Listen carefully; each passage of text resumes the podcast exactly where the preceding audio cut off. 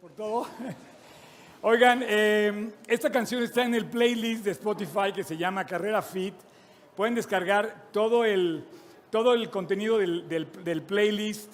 Es eh, pura alabanza para hacer ejercicio. La verdad es que hay que activarnos. Eh, y para todos los que no se han inscrito a la carrera, a ver, ¿quiénes, ¿quiénes ya se inscribieron a la carrera? ¿Julieta se inscribió a la carrera? ¡Wow! Un aplauso para Julieta. ¡Bravo! ¿Ya ven? ¿Ya ven? De ese lado, ¿quién se inscribió a la carrera? Ok. Oigan, pues quiero, quiero decirles que después no me digan que, oye, tu iglesia es que no organiza nada para que haya compañerismo, no tengo amigos, no conozco a nadie. Estamos organizando una carrera, no me vengan a decir ahora que no van a ir. ¿No? Ayer estaba viendo una publicidad de una cervecería que está organizando una carrera, me daría, me daría como mucho este, eh, eh, dolor que te inscribieras a la de la cervecería y no vinieras a la de tu iglesia, o sea, a la carrera de tu iglesia, honestamente. Porque además va a estar precioso. eh, honestamente, me, me quedo con un deseo de compartir a Cristo y, y eso es, mira, muchos pastores famosos, muchos famosos hacen libros, ¿no? Oye, no, es que tal fulano escribió un libro y es tan famoso que el libro es un bestseller, New York eh, Top 10 eh, bestseller, eh, el, libro, ¿no? Bueno, y eso es- lo, usan muchos pastores para compartir el Evangelio, para compartir enseñanzas. Bueno, yo humildemente lo que usé para compartir el Evangelio es una carrera. Y esta carrera va a ser en cinco semanas, el próximo domingo 12. Y creo que todos estamos invitados y todos deberíamos participar. Ayer me llevé unas sorpresas increíbles. Ayer corrimos hasta el Zócalo, desde aquí hasta el Zócalo. No es tanto. La primera sorpresa que me llevé es que eh, Bárbara, Bárbara, ¿sí o no? Un aplauso para Bárbara, por favor. Mira, la primera que le pone, eh, Julieta ya se inscribió a la carrera. No le voy a preguntar su edad, pero bueno, ya. Y aparte anda con bastón. Y Bárbara ayer, primera vez que corre y corrió hasta el Zócalo, ¿sí o no? ¿Sí o no? Yo, yo pensé que no lo iba a lograr y lo logró. Entonces no hay, entonces no hay pretextos. Ahora, la verdad es que no, no lo hago por negocio, o sea, esto es el peor negocio, como te lo he dicho, hacer una carrera. Bueno, yo sé que hay alguien que sí, que sí hace negocio con esto, o sea, hay gente que sí hace negocio, pero yo no hago negocio con esto y lo hacemos para compartir la, la palabra. Fíjense, íbamos corriendo hacia el Zócalo y me encuentro a los organizadores de Meta. Nos encontramos, ah, ves que te... Y de repente iba con un grupo de personas, ¿no? Entonces yo me quedé pensando, dime si no es una oportunidad para compartir el Evangelio. O sea, va el cuate que organiza la carrera con un grupo de corredores, pues son profesionales, o sea, ellos sí corren en serio. Yo imagino, oye, ¿quién es ese cuate? No, pues es el pastor de la iglesia. Entonces yo me imagino, qué padre comentario, porque como que una gente tiene, como que la gente tiene la, idea de una iglesia, de lo que es la iglesia, de lo que es un pastor, o sea, y nunca se imagina que te vas a encont- encontrar al pastor corriendo de Polanco al Zócalo y que está preparando una carrera, ¿no? Entonces, eso es lo que yo quiero que la gente vea. Y yo ni siquiera conozco a la gente que pudo haber visto eso, pero me imagino que el comentario es, oye, me interesa ir ahí, porque estamos encajonados, o cuando menos el enemigo ha querido que, todos quedamos con la, con la idea de la iglesia aburrida, eh, oscura, llena de moho, llena de cosas, y que van apenas a ir a gente a- a- a duras penas. No, la iglesia es algo activo, algo prendido, algo vivo, que además predica y presume al Dios más poderoso del mundo, que vamos a hablar hoy de eso, vamos a hablar del peso pero no vamos a hablar del peso, si es que tenemos peso de más, no, no, vamos a, traer, vamos a hablar de la fuerza que puedes levantar. Por eso hay aquí unas pesas, hay unas, eh, eh, eh, para ver si podemos levantar, cuánto peso quieres levantar, cuánto peso puedes levantar, cuánto ayuda puedes ejercer, cuánto puedes brindar a los demás. Y como que yo decía, oye, qué increíble que, que este chavo, eh, que es un corredor profesional, venga con otro que yo no conozco, que nunca han ido a la iglesia y que por lo menos sepa que en la iglesia estamos activos, ¿no? Ahora, cuando tú llegues a la meta ese día y termines de correr, te puedo asegurar que vas a tener una sonrisa de oreja a oreja de haber logrado algo y además si lo compartes con tus seres queridos va a ser inolvidable. Aparte va a ser en Chapultepec, en un lugar precioso que es abajo del castillo y vamos a poder dar gracias a Dios por nuestra ciudad, por nuestro país y orar para que Dios bendiga. Eso va a ser increíble. No te lo pierdas. Este, si no has comprado tu boleto, cómpralo. Creo que aquí hay, ya, no, ya, se acabaron los que teníamos ahorita aquí, ¿verdad, eh, Adriana? ¿Se fue? Bueno, teníamos unos boletos aquí que se, que se venden sin comisión, pero... Y otra cosa que pasó ayer, estuvo increíble. Además, quiero compartir, aunque nuestra iglesia ha crecido, no quiero perder la oportunidad de compartir como si estuviéramos en, cuando comenzamos, que era en mi casa, en casa de mi mamá, y que podíamos así sentarnos y platicar y a gusto, tranquilo, compartir. Eh, te quiero compartir que también pasó otra cosa. Resulta que una familia que corre tiene a los hijos que son grandes atletas. O sea, parece, parecen liebres cuando corren. O sea, de verdad no había manera de cansar al chavo, ¿verdad? ¿Sí o no?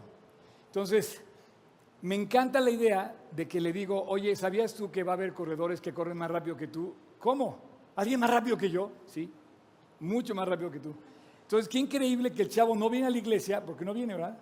No viene, pero sí va la carrera. Y está viendo lo que es el ambiente de, de Jesús, el ambiente de Dios, y está rodeándose por lo menos con sus papás, se está comunicando, está hablando con el pastor, o sea, increíble. Y hemos hecho amistad, y ya nos seguimos en Instagram y toda la cosa. Y además, el día que corra, él va a traer un, él posiblemente va a ganar la carrera, pero va a correr contra alguien que corre mucho más rápido. Entonces, me hace increíble poder compartir esto. Así es que no te asustes, estás llegando a un lugar donde predicamos a Jesús. Y quiero decirte que la Biblia también habla de personas fuertes. Es más, yo no creo que haya ningún personaje en la Biblia que sea un débil. Bueno, había un cuate muy fuerte que se llamaba Sansón y fue débil espiritualmente y murió por su debilidad espiritual, aunque era muy fuerte físicamente. Entonces, hay muchas referencias en la Biblia, muchísimas, que hablan, que ponen el atletismo para comparar al atleta espiritual que es el creyente. Y una de las palabras más eh, claras que, que tú puedes identificar directo hacia la fuerza es justamente el peso. Cuando, Dios habla de que tú tienes que fortalecerte en el Señor con el poder de su fuerza, cuando habla de que los muchachos se fatigan y se cansan, los jóvenes flaquean y caen, pero los que esperan en Dios levantarán las alas, renovarán sus fuerzas y levantarán las alas como las águilas. Estás hablando de referencias atléticas, deportivas, de fortaleza, que la Biblia expresa para representar la fortaleza de un creyente. 25 veces le dice cuando llega a Éfeso Pablo a Timoteo que se, que se esfuerce. O sea, no te, puedes, no te puedes dormir como creyente. No te puedes relajar como creyente. Eres un guerrero, eres un atleta y eres un sembrador. Un, un creyente no puede ser un debilucho. Un creyente tiene que estar fuerte por dentro para entonces estar capacitado para resistir la prueba. ¿Cómo ¿cómo vas a resistir lo que se viene en el futuro en esta vida? A lo mejor ya has resistido demasiado, a lo mejor tú has sido mamá soltera y has aguantado el peso de una carga y has sido tú la que ha levantado a su casa. O, eres, o a lo mejor eres papá de una familia y te ha costado trabajo, mucho esfuerzo levantar a toda tu familia. ¿Cómo vas a resistir ese peso? ¿Cómo vas a aguantar? ¿Qué tanta fuerza tienes para levantar y hacer ese esfuerzo de levantar tu casa. Te pregunto, por ejemplo, si tú me, si tú me dices a mí ahorita, oye, Oscar, agarra, ¡ah! agarra esto y haz algún tipo de esfuerzo, no sé, puedes hacer varias cosas con esto. Eh, te lo voy a dar aquí a mi invitado especial. A ver, a ver, Gus, ven para acá. Un aplauso para Gus. Este, pero mira, ponte cómodo, Gus. Deja aquí tu micrófono. Ay, voy a poner aquí para que no el micrófono. Este, ¿cuánto puedes levantar tu, tu Quién sabe, ahorita el frío, pues quién sabe. Pero que mucho. O sea, ahorita me estaba haciendo este comentario. La vida te representa a ti un peso. Tu trabajo, tu familia, tus emociones, tus relaciones, es un peso, es una carga. ¿cuánto puedes cargar antes de tirar la toalla? Acuérdate esto, tirar la toalla, porque puedes tirar la toalla, salir corriendo, pero ¿a dónde corres? No puedes salirte más, no te puedes irte más lejos del mundo, o sea, no te puedes brincar de planeta y no va a cambiar, aunque te cambies de planeta no va a cambiar tu carga. A ver, Gus, por favor, demuéstranos lo que quieras.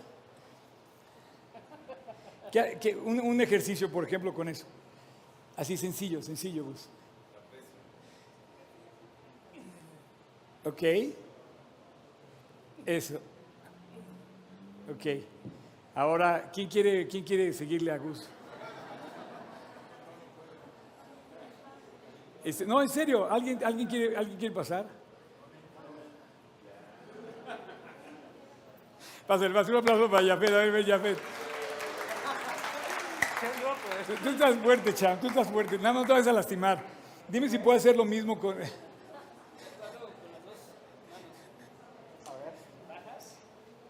lo subes a los hombros y de ahí hacia arriba. Ok. Con el impulso de la cadera. Ok. Va, va, va.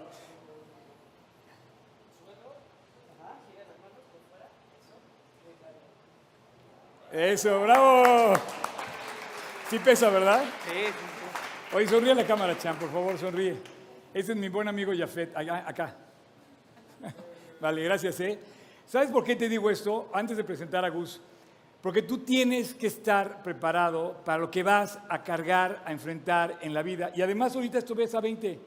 ¿Y qué tal si vas a tener que, ¿y qué tal si vas a tener que cargar 40 o 100 o 200 kilos? A lo mejor la vida se viene tan dura que vas a tener que cargar algo imposible de cargar para ti. ¿Cómo le vas a hacer? Bueno, de eso se trata la- la- la serie de hoy. Hablar del peso de la vida, hablar de la fuerza del creyente, es necesario. Pablo le dijo a Timoteo muchas veces, esfuérzate en la gracia de Dios. ¿Qué quiere decir esfuerzo? Bueno, esfuerzo es- hacer un uso de la fuerza con algo que, que- que tiene resistencia. O sea, no usas fuerza para jalar algo que no pesa. Necesitas fuerza para levantar algo pesado. Y tú necesitas estar fuerte para levantar lo que se te viene encima. A lo mejor vas a ser papá, hoy vas a tener que cargar lo doble.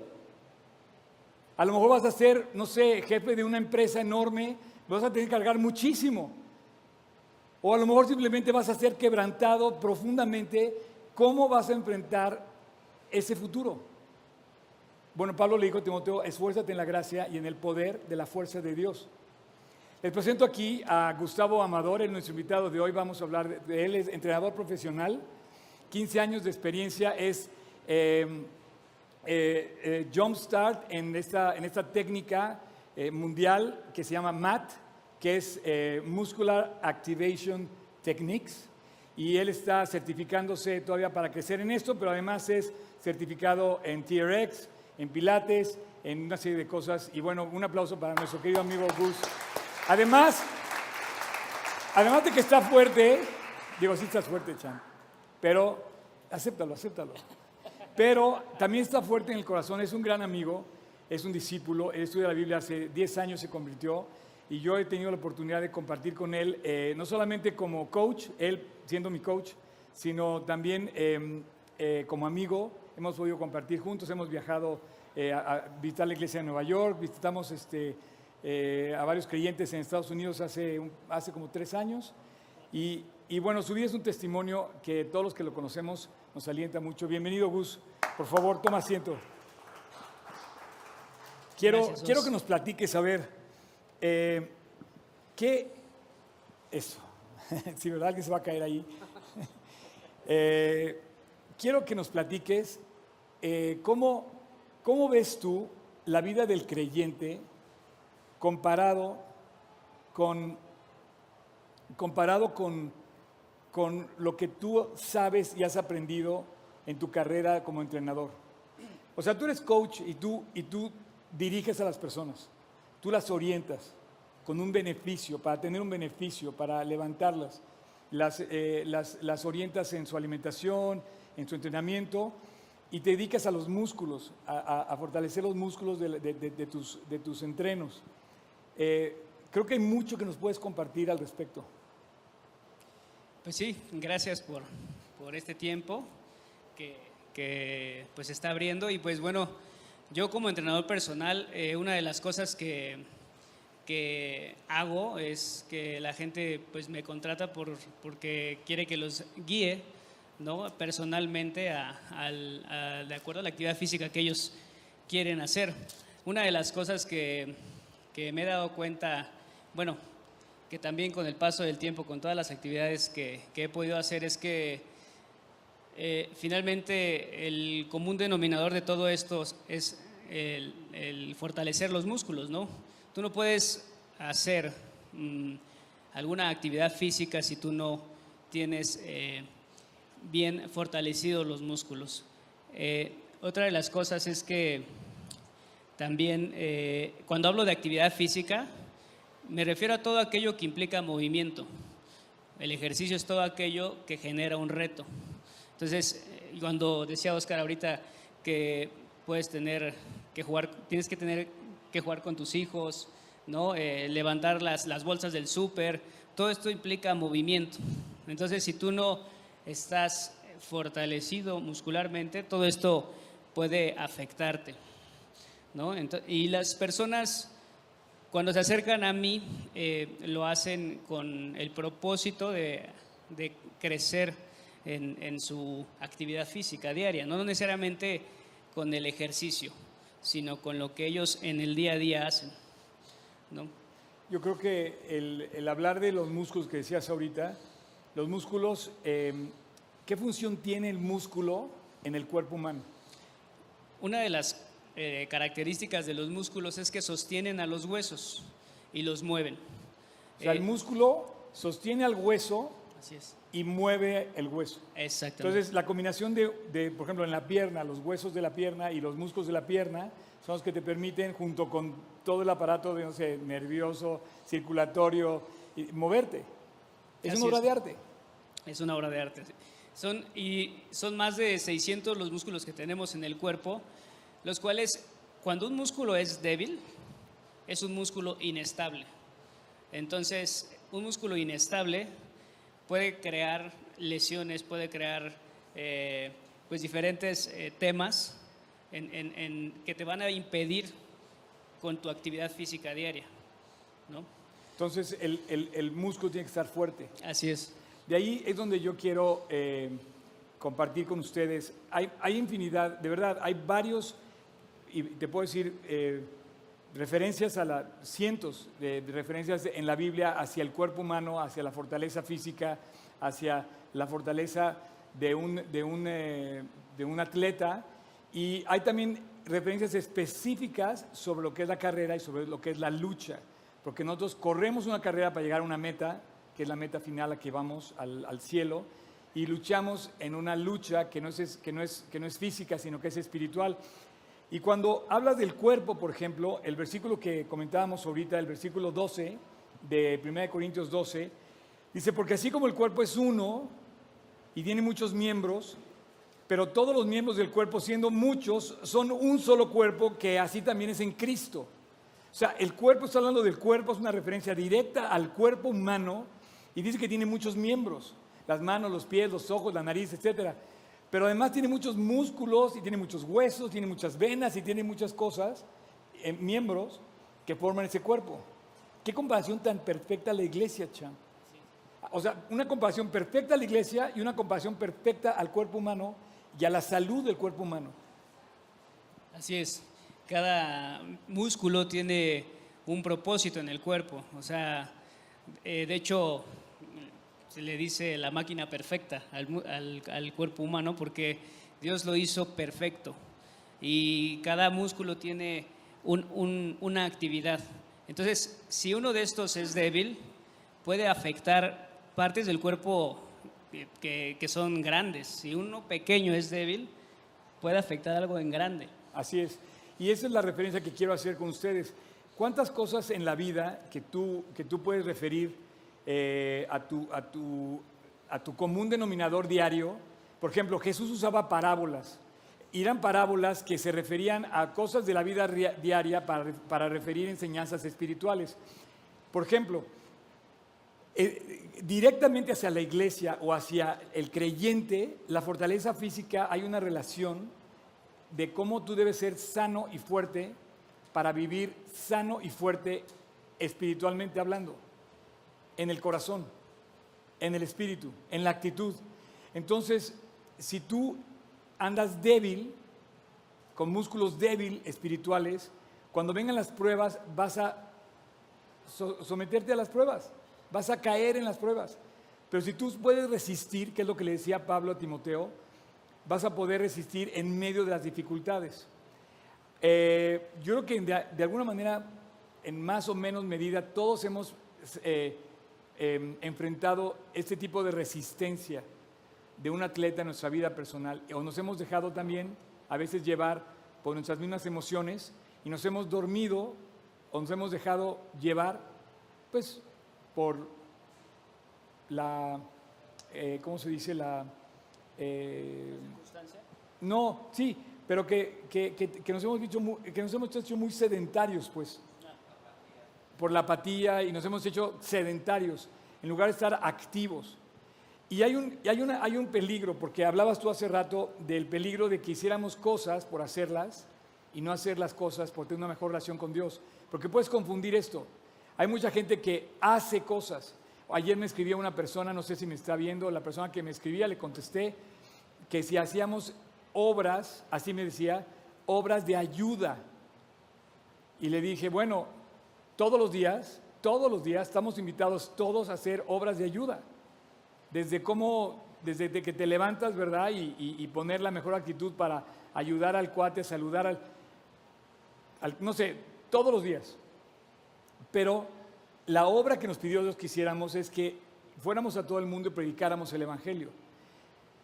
Entonces podemos confundir hacer muchas cosas con la relación con Dios, pero esto, esto no puede cambiar los papeles, porque tienes que estar fuerte en tu relación con Dios para poder hacer las obras o hacer las cosas que vas a enfrentar después. Así es. Sí, por eso el comparar el ejercicio para fortalecer los músculos en, en, nuestra vida en Cristo tiene que ver con que tú pases tiempo con Dios, con tu relación con Dios, que estés fuerte con Dios, porque si no va a ser un músculo débil.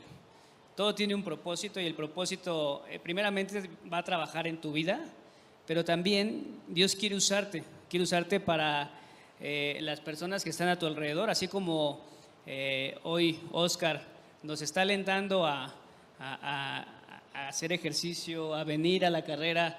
A mí me llama mucho la atención y me alienta su vida y la vida de todas aquellas personas que me han sostenido para que hoy yo esté aquí. Yo no estoy aquí, yo sé que es por la gracia de Dios, porque decidí invitarlo a mi corazón. Pero muchas personas, muchas veces, este, estas personas que Dios ha puesto en mi camino, me han guardado, me han sostenido, como decíamos hace un momento, ¿no? Los músculos sostienen a los huesos. A mí me entusiasma muchísimo lo que estás diciendo, Gus, porque no sé si fijaron en una de las cosas que mencionó. Él es un atleta, o sea, Gus es un atleta, se dedica profesionalmente al entrenamiento físico. Pero dijo algo muy padre, Dios quiere usarte. Te lo vuelvo a repetir, Dios quiere usarte. Oye, pero a mí, ¿de qué me va a usar si yo no sé nada de la Biblia? O puedes decir, yo, yo soy un debilucho, yo no sé. Dios quiere usarte, Dios tiene un plan. Pero tú no puedes compartir nada que no tienes. Para poder tú compartir algo, tienes que aprender, crecer, fortalecerte en la gracia de Dios, en la fe en Cristo, en la fuerza de la gracia de Dios. Gracias, Gus.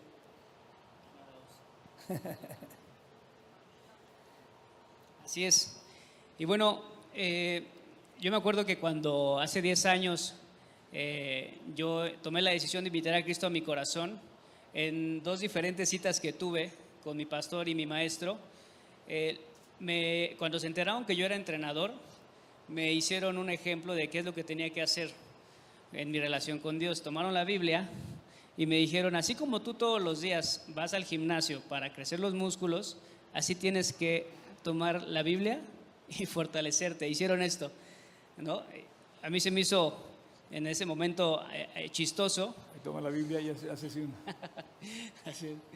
Eh, pero hoy ese consejo me ha guardado, ese consejo me ha llevado a madurar, porque ese es el propósito de crecer, de fortalecerte en la palabra de Dios. Es algo que tienes que estar eh, haciendo todos los días.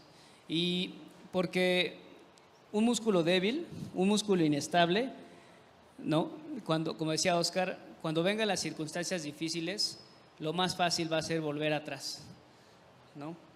Entonces, lo que Dios quiere hacer hoy en, tu vida, como en la mía, es entender que ha, habido personas que han decidido eh, eh, creer en esto, que se han puesto en, este versículo en ellos. Me gustaría compartirles un versículo que dice, eh, primera de, de Tesalonicenses 5, 12, dice, pero os rogamos, hermanos, que reconozcáis a los que con diligencia trabajan entre vosotros y os dirigen en el Señor y os instruyen, y que los tengáis en muy alta estima con amor por causa de su trabajo. Vivid en paz los unos con los otros. Y os exhortamos, hermanos, a que amonestéis a los indisciplinados, animéis a los desalentados, sostengáis a los débiles y seáis pacientes con todos. Sostener a los débiles, animar a los desalentados, eh, ser pacientes, eso requiere fuerza. Así es. Y, pero ¿cómo empieza, no? O sea, tenemos que eh, eh, estar bien con los que nos instruyen, con los que nos han enseñado, porque finalmente eso es algo que Dios nos está mandando a hacer con los demás, a, los a los desalentados, a, los, a los indisciplinados, ¿no? Y, y, sostener a los débiles. Pero esto no, no se va a lograr si tú no estás pasando tiempo con Dios, si tú no estás fortaleciéndote en su palabra. ¿Cómo, cómo te fortaleces con Dios eh, tú en lo personal, Gus? ¿Cuál es, tu, ¿Cuál es tu entrenamiento espiritual y cuál es tu entrenamiento físico? bueno, yo... Personal. Bueno, mi entrenamiento espiritual es, eh, yo hace tiempo tomé una decisión de antes de salir de casa, primeramente buscar a Dios. Así muchas veces mis, mis clases empiezan seis, cinco y media de la mañana y para esto yo he decidido que antes de salirme, pasar tiempo con él y así sean las 4 de la mañana. A ver, yo, a ver. Yo prefiero. ¿4 de la mañana? Así es. Pero fíjense lo que es la disminución de un atleta. O sea, él no sale de su casa, si tiene clase a las 6 de la mañana, 5 y media de la mañana, si tienes clases ahora, él no sale, por más temprano que salgas, no sales sin haber entrenado espiritualmente el corazón en tu relación con Cristo. ¿Estás de acuerdo? Así es.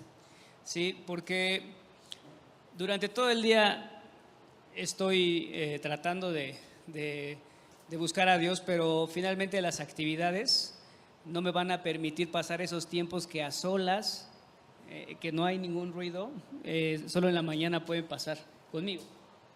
¿no?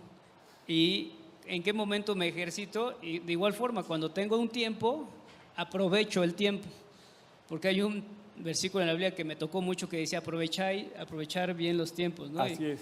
Y yo me di cuenta que gastaba tiempos innecesarios en otras cosas y hoy prefiero aprovecharlos eh, en lo que pues, a mí me ayudan.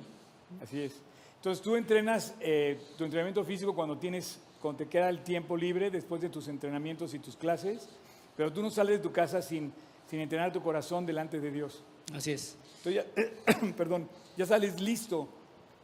Podrías decir que ya sales listo para enfrentar el día. Así es. La lucha diaria. Así es.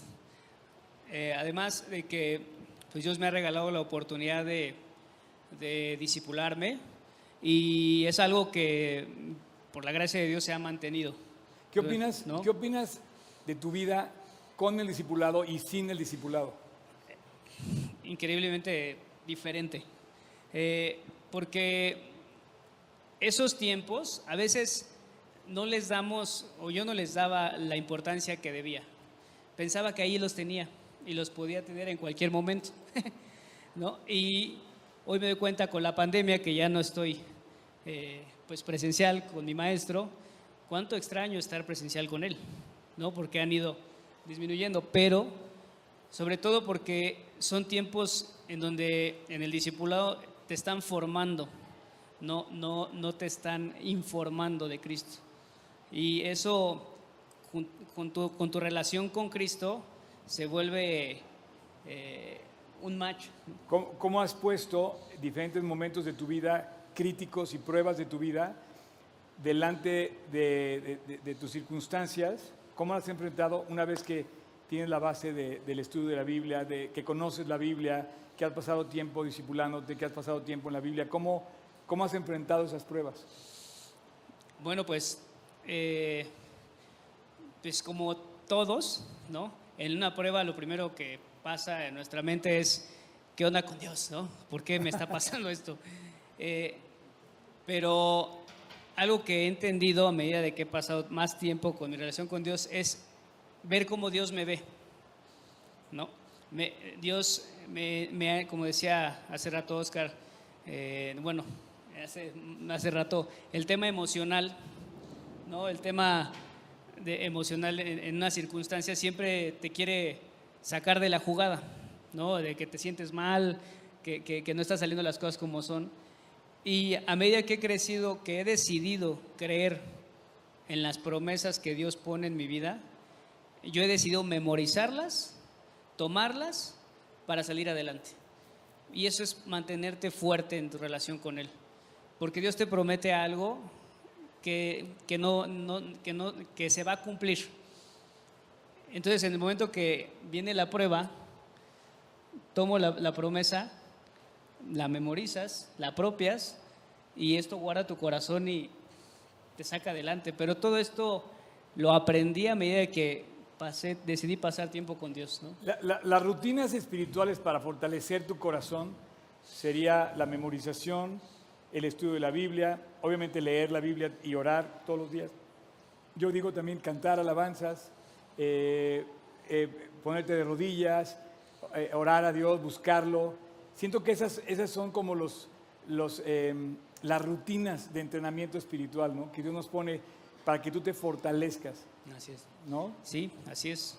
Y cada una de estas pues tiene que ver con que primeramente tú hayas invitado a Cristo al corazón para que lo puedas llevar a cabo, porque Él es el que lo va a hacer.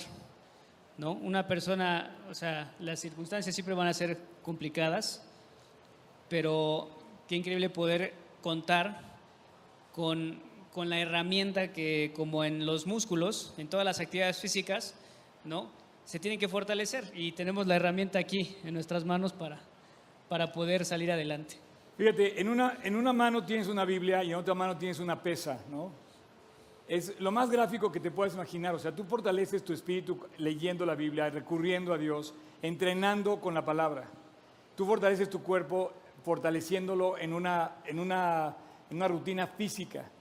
Pero eso es ahí donde está la mano a mano de lo que tú quieres. Pero igual te cuesta trabajo. Igual te cuesta trabajo ejercitarte, igual te cuesta trabajo eh, salir de lo, de sedentario, romper tu cajita, como yo digo, y activarte, ¿no? Pero tenemos que activarnos en el buen sentido de levantar nuestra relación con Dios y hacerla crecer. Hace unos días un amigo me llamó diciéndome que se iba a morir, que porque tenía un dolor en el estómago, pero no había ni siquiera ido al doctor. Entonces, a ver, ya le llamé y ya lo escuché, lo escuché bastante bien. Y le digo, no, tú no estás, tú no estás haciendo lo que debe hacer un creyente. O sea, tú estás dejándote morir, empezando a lamentarte de, de algo que no sabes si va a pasar. Porque le digo, yo sí he visto a gente morir. O sea, yo sí he visto a gente en sus últimos minutos de vida y no hablan como tú. O sea, la gente que cree, la gente que está fuerte, la gente que vive para Cristo, la gente que tiene a Cristo, sabe que un día va a enfrentar pruebas, pero sabe que su Dios va a estar ahí con él. Acuérdense cuando vimos la, la- serie de David, veíamos ju- justamente cuando David va a morir. Y hay un canto que, que- que menciona el Antiguo Testamento donde dice que David estaba mencionando sus últimas palabras. Son, es un canto de alabanzas, porque David estaba confiado en su Dios, sabía que se iba a reunir con sus padres, sabía que tenía que partir, lo mismo que dice Pablo. Entonces, tú vas a enfrentar pruebas. Como la compañía de seguros, la compañía de seguros te dice, ¿fumas? Y automáticamente dices que sí, te sube la cuota. Haces ejercicio, dices que no, te sube más la cuota. Bueno, eso no es ningún secreto. Pero si tú haces ejercicio, tú una vida sana, vas a tener mejores años adelante porque estás preparando para eso. ¿Cómo vas a prepararte para tus pruebas? ¿Qué tanta va a ser tu fuerza para lo que viene adelante? ¿Algo más que quieras decir, mi querido Gus? Bueno, pues, eh, pues sí, la, verdad es que la comparación de los músculos con la, la vida en Cristo tiene que ver con eso, ¿no? Con fortalecerte bien. Porque en algún momento un amigo me compartía que se tomó un cafecito con, Juan Manuel y le dijo, la fuerza del creyente está en, su relación con Dios. Así es. Y no en las actividades. Entonces, para fortalecerte espiritualmente, lo más importante es pasar tiempo con Dios. Así es. Pues muchísimas gracias, Gus. ¿Dónde te pueden localizar? ¿Dónde me pueden localizar? Claro. Este, pues todos los días aquí, aquí afuera a las 7 de la mañana. Un aplauso para Gus, muchas gracias. Eres lo máximo, Chan. Gracias, ¿eh? Oigan, pues bueno, quiero, quiero cerrar este tema. Quiero cerrar este tema aquí con, después de haber hablado con Gus y yo. Tengo la, me gustaría darte mi, con mi definición de lo que es la fuerza en lo que tiene que ver con la actitud espiritual del creyente. Eh, ¿Qué tienes que ser? ¿Qué, ¿Cómo puedes tú... Eh, eh, o sea, tú admiras a una persona fuerte. Lo ves una persona fuerte y dices, oye, ayúdame a cargar esto porque puedes... Hay gente que fácilmente, por su fuerza, por su fortaleza, puede mover cosas más fácil que yo y, me ayuda y para él es muy ligero levantar eh, cualquier cosa, hacer una mudanza, hacer algunas cosas y esto lo ves automáticamente, ¿no? Eso es lo que yo tengo que hacer como pastor. A lo mejor yo soy tan fuerte como tú físicamente, pero yo tengo que estar fuerte para resistir lo que voy a tener que enfrentar. Usted no sabe lo que enfrenté hoy, no tiene ni idea. Pero de verdad no tiene idea. Ustedes me ven aquí de este lado, oye, pues este cuadro se ve muy fresco, sin calcetines y todo a gusto. Este, pero la verdad es que tú tienes que ser fuerte para estar parado aquí. Y tienes que ser fuerte para estar también determinado a servir en toda la gente que está trabajando. Tienes que ser fuerte como creyente.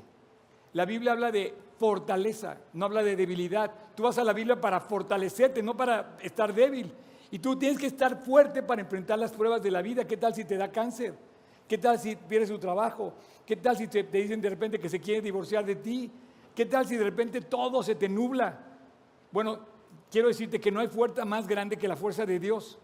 ¿Cómo puede un creyente andar por la vida debilucho, mendigando favores, cuando tiene de su lado al Dios creador del universo?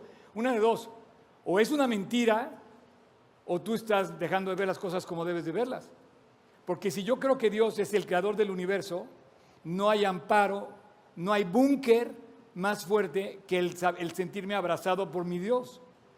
No hay recurso más hermoso que volver a Dios. Entonces, cuando tú hablas de un creyente, tú tienes que hablar de la fortaleza de una persona. Porque van a venir los momentos de prueba. Ahora, esta sesión le puse peso. No, no quería hablar yo del peso mexicano, no quería hablar yo del peso que tenemos de más, algunos, o del peso que le falta a otros, porque algunos eh, muy delgados quieren ganar peso, otros quieren perder peso, pero eh, no voy a hablar de eso, voy a hablar del peso, lo que significa el peso, el peso, la, la, em, la palabra es confusa en español, quizás en inglés es más sencillo, ¿no? Pero si quieres una definición de peso, se la vamos a preguntar a Newton a Isaac Newton, que por cierto hay una alta probabilidad de que él sea creyente, ¿ok? Haya sido creyente. El peso es una medida de la fuerza de gravedad que actúa sobre un objeto. ¿Por qué? Porque hay una gravedad que atrae, obviamente, a todo lo que pesa encima de esta tierra. El peso equivale a la fuerza que se ejerce sobre un cuerpo en su punto de apoyo originada por la acción de la gravedad eh, sobre la masa de ese cuerpo. Entonces, cualquier duda al respecto, pues ya todo lo demás con, Newton, con Isaac Newton. Pero yo sí creo que la fuerza de un creyente la, tenemos que eh, desarrollar. Cuando venimos a Cristo, normalmente venimos derrotados. Cuando venimos a Cristo, normalmente venimos eh, desinflados. llegamos, de hecho, de hecho, cuando venimos a Cristo, llegamos perdidos, extraviados, llenos de pecados, sin, futuro.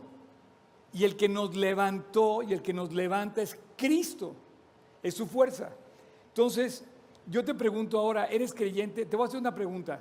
¿Eres creyente? No me la contestes porque así sí. Bueno, hay muchos creyentes de palabra, pero no de corazón. Jesús, son palabras de Cristo. Este pueblo de labios me honra, pero no de corazón. Entonces, yo quiero que te preguntes tú en tu interior, ¿creo en Dios? ¿Realmente pienso que si yo me muero ahorita, en este momento, me voy al cielo con Él? O sea, sí estoy, sí estoy consciente que mis pecados los entregué en la cruz del Calvario y que en la cruz del Calvario acepté que Cristo pagó por mis faltas. ¿Soy creyente realmente o soy incrédulo? No hay más que de dos en el mundo. O eres o no eres. O estás o no estás. Cuando hablas del creyente es o crees o no crees. No hay más que dos. No hay que, el, purgatorio ni que... No, eso no existe en la Biblia, no está en la Biblia. Tu fuerza, si eres creyente. Voy a hablar contigo primero de tu, de tu fuerza como creyente. Si eres creyente, puedes hacerle dos. Puedes estar fuerte o puedes estar débil. Entonces somos dos, creyente o incrédulo. ¿Quién eres? Ah, no, pues soy creyente. Ok, y ya, siendo creyente, ¿eres un creyente fuerte o eres una creyente o un creyente débil? ¿Estás fortalecido en tu fe o estás débil en tu fe? No, es que yo leo la Biblia una vez al año. Uy, champion, cuando te llegue una de veras, no sé qué vas a hacer. O sea, si diario, si leyendo diario la vida se complica, imagínate leyendo una vez al año. Por eso reaccionamos más como las novelas de Televisa o de, de TV Azteca. Y honestamente, pura emoción, ¿me entiendes? Pura emoción. Pero la palabra nos tiene que guiar, nos tiene que llevar a la verdad y a los principios. Dichosa la nación cuyo Dios es el Señor, porque el gobernante que ejerce el gobierno sobre los principios de Dios, todos anhelaríamos un gobierno así. Si eres un creyente, ¿cuánto puedes levantar? ¿Cuánto puedes jalar? ¿Cuánto puedes sostener? A ese peso me refiero. Y Finalmente, bueno, este versículo que tú acabas de leer, yo nada más quiero leer el último versículo, el, de, el, ahí mismo el capítulo 12 que, leíste de Corintios, el versículo 27 dice, vosotros pues sois el cuerpo de Cristo y miembros cada uno en particular.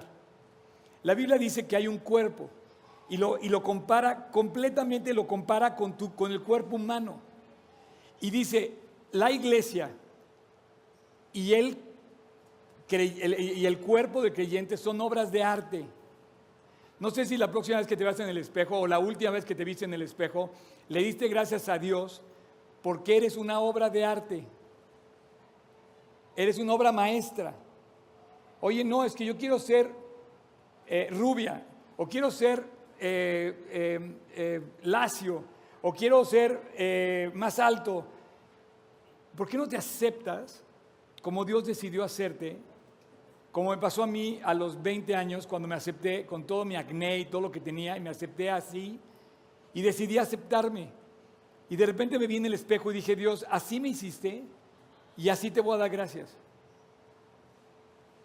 Bueno, se los he dicho muchas veces, tú sabes que yo tenía tanto acné y me salían tales volcanes en la cara que se burlaban de mí de tal manera que yo no quería salir a la calle y ya siendo creyente. Entonces un día, un día, acabé con eso el día que le di gracias a Dios por mi acné. Y aprendí a partir de ahora, de ese momento, que todas las cosas que iban a venir adelante como pruebas, tenía que empezar dándole gracias. Oye, se me acabó el dinero para pagar mi tarjeta, dale gracias. Oye, que pasó tal cosa, da gracias. Primero que nada, comienza a dar gracias. Pero bueno, no me quiero desviar del tema dice que somos un cuerpo en Cristo, miembros unos de otros. Ahora entiendes, si la, si la fuerza del, del el hueso no tiene fuerza, sino tiene músculo. El músculo mueve al hueso. ¿Y tú cómo vas a hacer la fuerza de un creyente que te llega a criticar o que te llega con una crítica o que te llega con una tentación si tú no eres capaz de resistir la tentación o la crítica? Tú tienes que ser suficientemente fuerte para cuando venga esa, esa tentación o esa prueba, tú le digas, no Señor, como José, no le puedo hacer esto a Dios, no le puedo hacer esto a mi mamá, no le puedo hacer esto a mi esposa, no le puedo hacer esto a mi amigo, no le puedo hacer esto a la iglesia, no le puedo hacer esto a Dios. Y José resistió porque era fuerte. ¿Dónde se entrenó José? ¿Dónde se entrenó José? No, no, no en la escuela de teatro, ¿eh? no, no, es no, es la obra de teatro preciosa, padrísima, no, no, no. José se, se entrenó en la casa de su padre. Su papá lo, indujo en las escrituras, le sembró la escritura, le mostró la escritura y José paró las orejas y abrió el corazón. Pero si tú no haces eso, cuando venga la prueba, vas a estar como mi amigo, me voy a morir, me voy a morir. No, no te vas a morir, así no habla un creyente.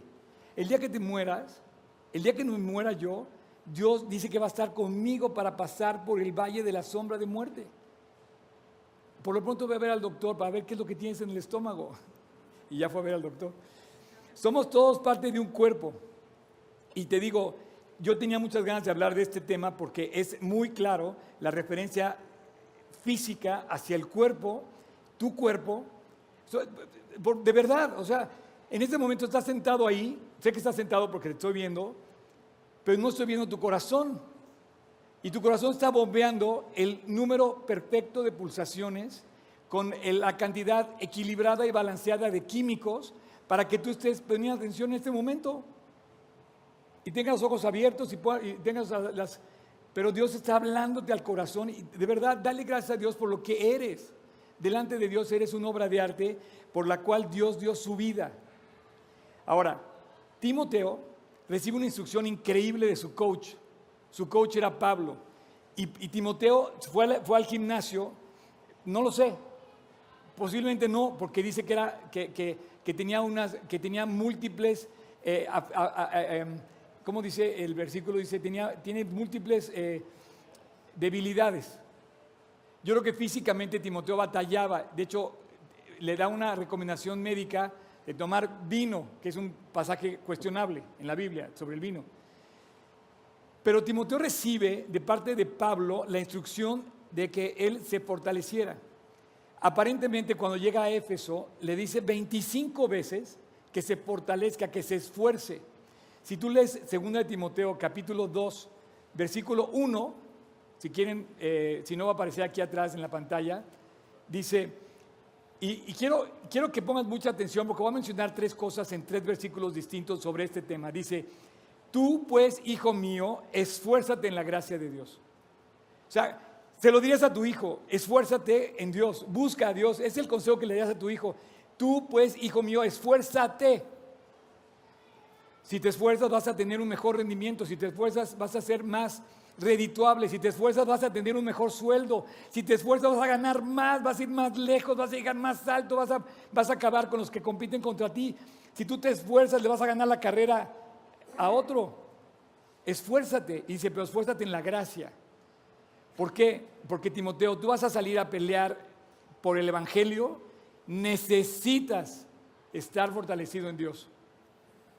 Perdón, yo nunca había hablado así, pero ustedes tienen delante de mí a un pastor que nunca, ustedes saben que no me gusta ponerme títulos, pero por favor no le vuelvan a faltar el respeto a un pastor en su vida. Ustedes no saben lo que pasa a un pastor. No tienen la menor idea. Pero cómo lo critican, cómo lo juzgan, cómo le dicen cosas. En serio, la próxima vez que vayas a hablar de un pastor, muérdete la lengua porque Dios te va a pedir cuentas de lo que digas. Porque tú no sabes lo que ese cuate ha vivido. Y además, puedes dormir tranquilo. Dios también le va a pedir cuentas. O sea, Dios va, Dios me va a pedir cuentas a mí de lo que hago como pastor, del dinero que, que ha puesto Dios al cuidado de aquí, Dios me va a pedir cuentas. Le va a pedir cuentas a todo el mundo. Entonces, cuando yo te digo que vas a salir a predicar el Evangelio, no es poca cosa. No cualquiera sale a predicar el Evangelio. No vas a encontrar pastores en cada esquina, Señor. Vas a tener que salir a buscar hombres de verdad fortalecidos. Y no porque yo sea mucha pieza, pero un pastor que vive y termina la carrera, mis respetos. ¿Por qué? Porque se esforzó en Cristo, se esforzó en Dios. La, segunda cosa que le dice Pablo a Timoteo, le dice en el versículo 5, y también, por favor, no me digas que no habla del deporte la Biblia, o sea, no me juzgues aquí por, por mis...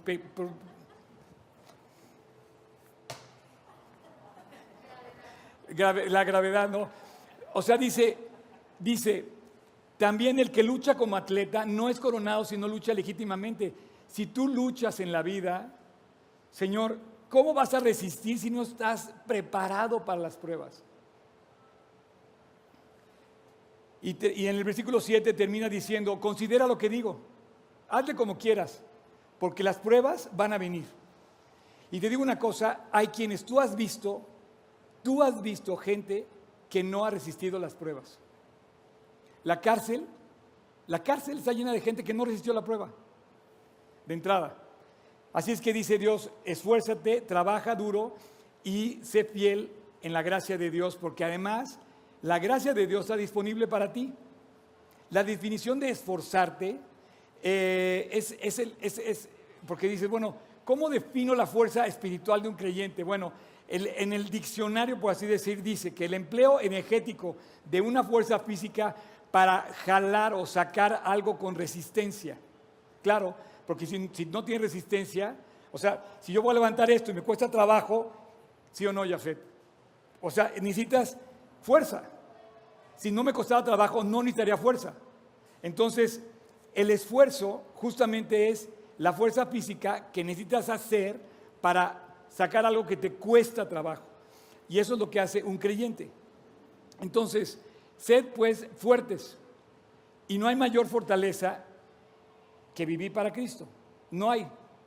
Dice la Biblia que, que además el llamado que, Dios hace con Pablo lo, vive. Pablo lo vivió.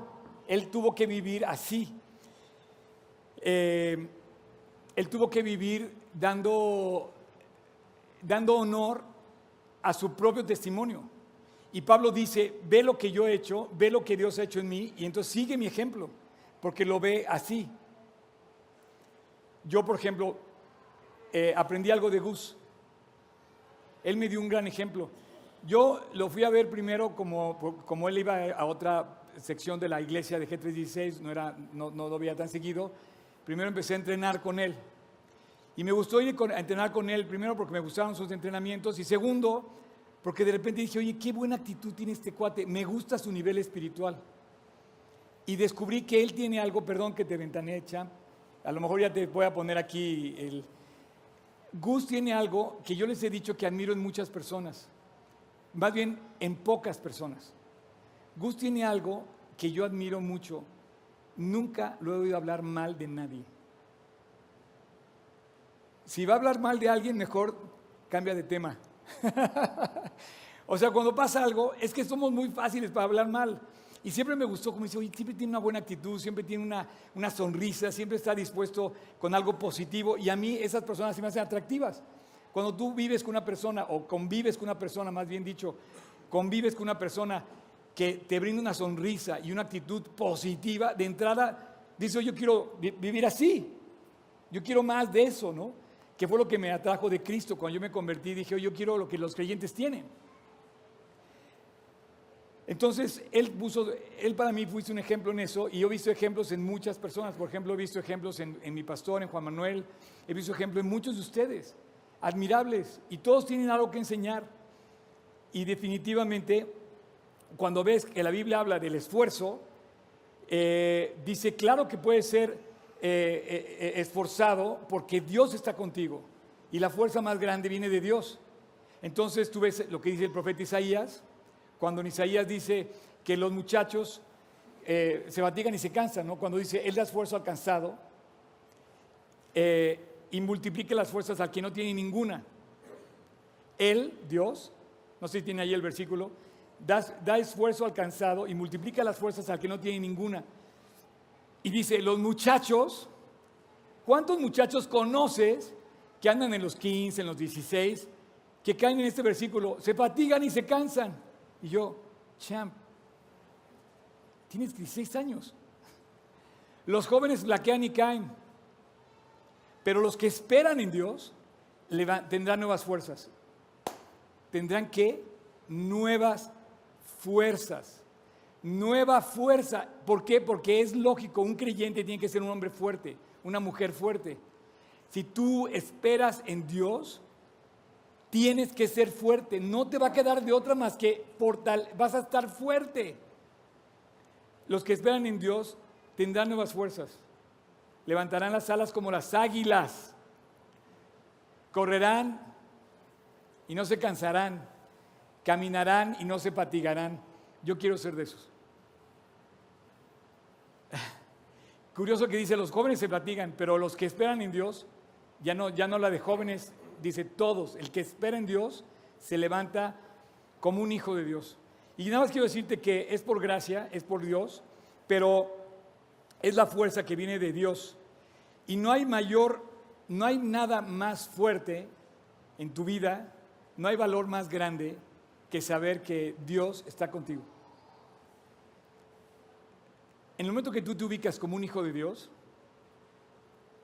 de verdad, quien se haya creído de verdad esto, tú lo has visto salir adelante un hombre o una mujer que sabe quién es y quién es su padre, puede andar por la vida más que convencido y seguro. Oye, es que el mundo se está armando hasta los dientes con bombas nucleares. ¿Sí saben esto, no? O sea, en esta semana yo calculo que antes de que termine el mes, Irán ya tiene su primera bomba nuclear. En manos de Alemania no me preocupa tanto como en manos de Irán. Vean el próximo acontecer que va a ser el próximo martes en directo. ¿Sí? Acontecer, 6 de la tarde, próximo martes. ¿Sí, verdad? Eh, acontecer. Ya, los que no sepan, chequen, googlean eh, Oscar Sotres o GT6 Polanco. Ahí lo vean. Pero no sé, nada, más, nada, más, nada más para que sepas, o sea, dentro de, dentro de menos de 10 días, Irán va a tener su primera, su primera bomba nuclear.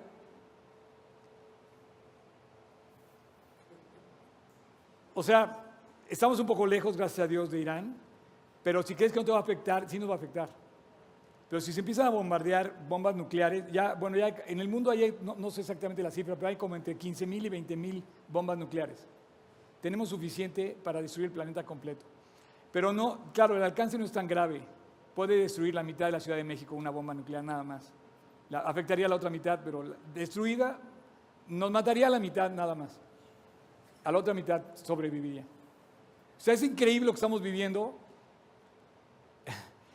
¿Cómo voy a defender? Bueno, no hay mejor defensa. Si quieres pasar, Pat, adelante. No hay, no hay mayor defensa que el saberte hijo de Dios. Porque dice, los montes temblarán. Los tiempos cambiarán. Pero ni su palabra, ni su promesa, ni su poder va a cambiar, va a permanecer. Así es que no, ayuda, no hay ayuda más grande que la ayuda divina. Y si yo soy amigo de Dios, ¿quién contra mí? ¿Quién contra mí? Por eso puedo vivir, claro, es inmerecido, ¿eh? es por gracia. Así es que eh, no hay fortaleza más grande, no hay búnker más eh, no hay fortalecido, no hay nada que se resista al poder de Dios. Y bueno, nada más para decirte, no hay no hay ninguna batalla que haya perdido Dios, ni la va a perder. Entonces, si tienes una prueba, fortalécete en Dios, esfuérzate en Dios y prepárate a ver la maravilla que Dios va a hacer con eso en tu vida. Eh, cuando yo comprendí el versículo de Corintios 12, 2 Corintios 12 también, vimos 1 Corintios 12, ahora vamos a ver 2 Corintios 12 en el versículo 9 cuando dice, bástate mi gracia. Yo comprendí esto y dije, wow, está increíble. Eh, dije, Dios se, se,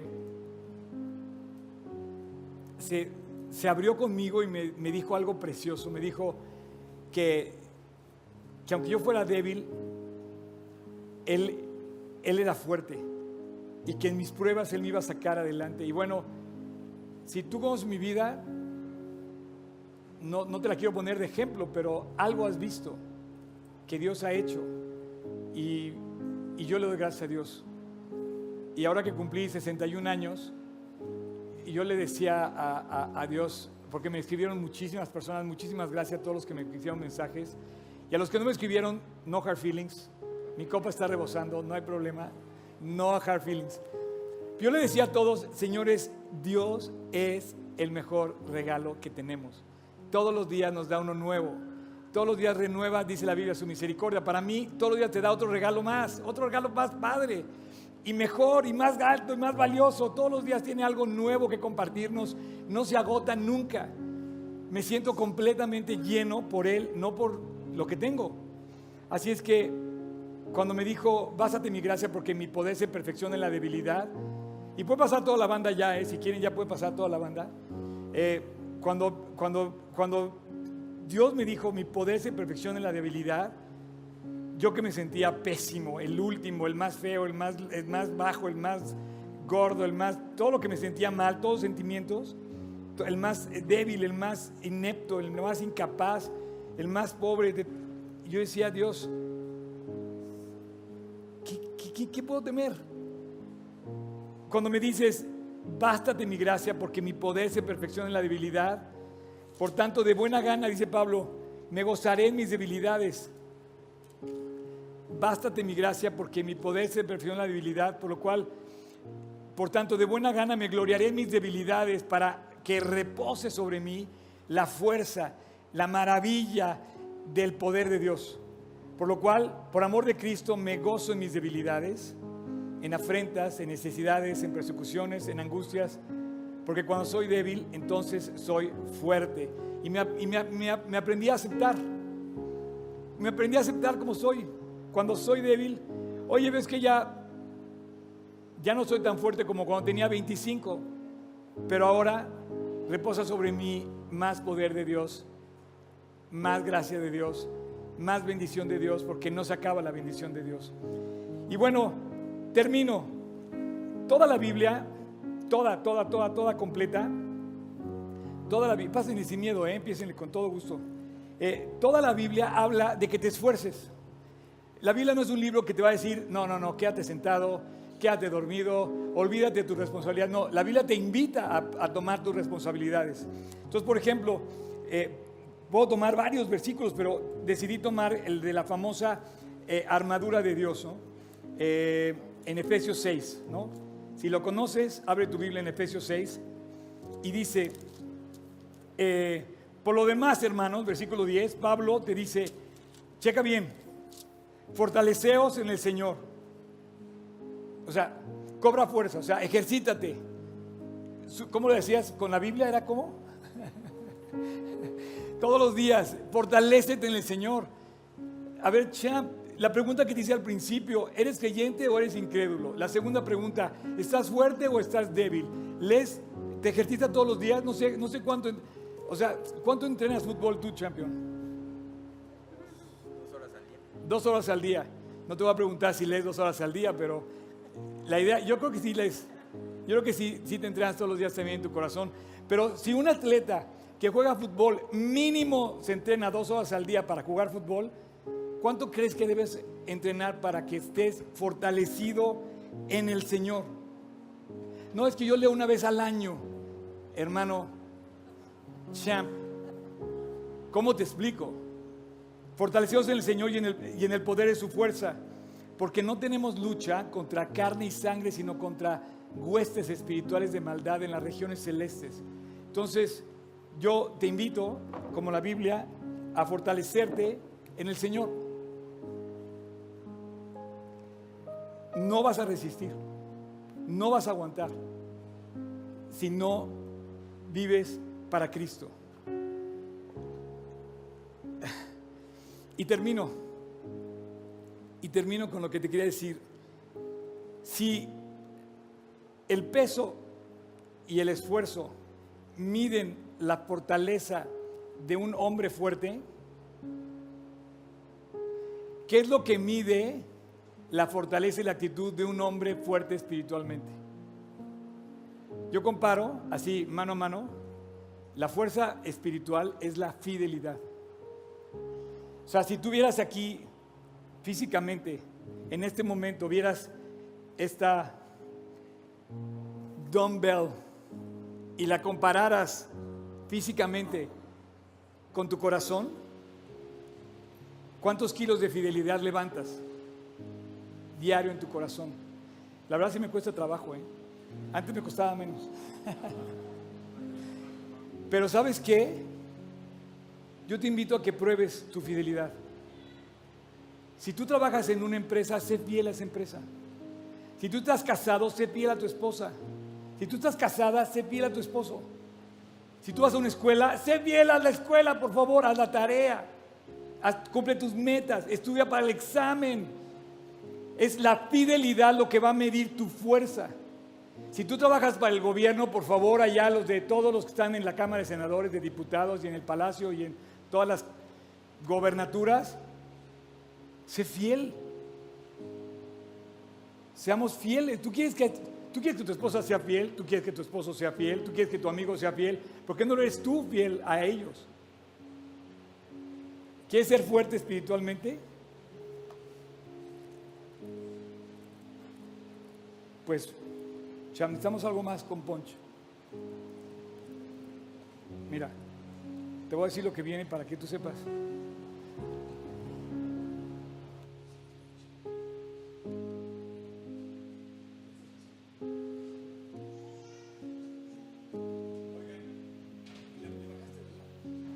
¿Por qué no? No hay, nada que ocultar. ¿Verdad, Che? Traemos. Sonríe a la cámara, güero. Termino con este versículo. Vamos a abrir Santiago. No, la verdad es que este chavo que está aquí es una bendición. Bueno, todos son una bendición. Y, y la verdad es que Dios no solamente me ha regalado el privilegio de predicar la palabra, sino predicarlo con un grupo de personas increíbles, a los que considero mis amigos, todos los que trabaja en este lugar. Eh, y termino con este versículo. Eh, Santiago 5.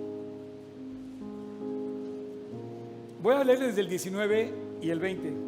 Hace rato leí nada más el 20, pero voy a leer el 19 y el 20. Dice, hermanos, hermanos, todos somos hermanos. Si alguno de entre vosotros se ha extraviado de la verdad y alguno le hace volver, quiere decir que su músculo está fuerte. O sea, si te has extraviado, la, si, alguien se ha extraviado de la verdad y alguien lo hace regresar, quiere decir que un músculo débil fue fortalecido por un músculo fuerte, o a lo mejor un huesito débil fue fortalecido por un músculo débil del cuerpo, ¿no? Está hablando de la iglesia. Dice, hermanos, vuelvo a repetir, si alguno entre vosotros se ha extraviado de la verdad y alguno lo hace volver, o sea, tú tienes que estar fuerte para hacer volver al que se ha extraviado. Tú tienes que estar fuerte para contestar las preguntas, tú tienes que estar fuerte para ayudar al que está extraviado, tú tienes que estar fuerte para no caer en la trampa, para no caer en la tentación, para no caer en la crítica, para no caer en la burla. Tú tienes que estar fuerte, porque si no, te vas a extraviar junto con Él. De ahí surgen las murmuraciones. Y termina el versículo diciendo, sepa pues que el que hace volver al pecador del error de su camino, salvará de muerte un alba y cubrirá multitud de pecados. Padre, muchas gracias por esta increíble tarde que nos has permitido compartir como hermanos alrededor de este tema que Dios, tu palabra habla de tantas cosas, pero hoy nos vuelves a recordar que tenemos que ser fuertes. Y yo te quiero pedir, Señor Jesús, en medio de toda esta multitud y de toda esta gente que está aquí,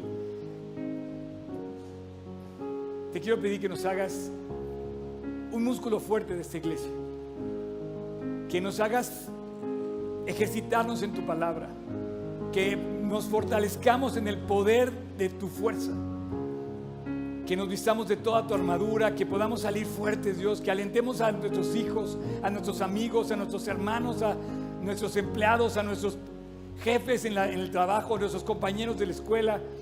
Señor, fortalece nuestro corazón y danos la fuerza espiritual para poder llevar el Evangelio a otras personas. Gracias Jesús por esta mañana increíble que pudimos compartir sobre tu palabra, este tema fascinante. En tu precioso nombre Jesús te lo pedimos. Amén.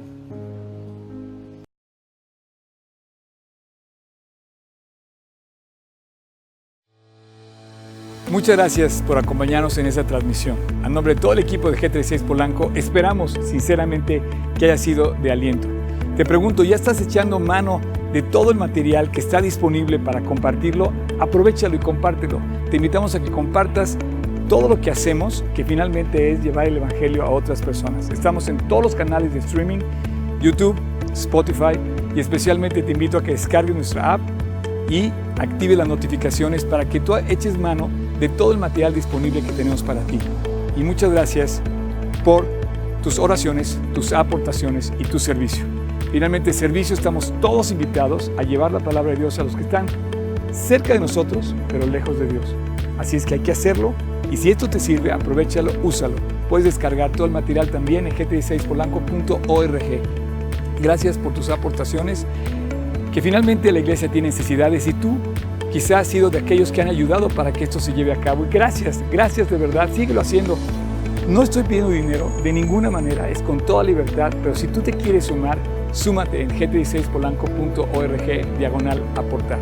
Y finalmente, muchas gracias por tus oraciones. La iglesia debe ser casa de oración y Dios nos invita a ser casa de oración. Así es que no dejes de orar para que Dios nos guarde limpios, fieles y asidos a la palabra de Dios. Súmate orando, aportando, sirviendo y nos vemos hasta la próxima.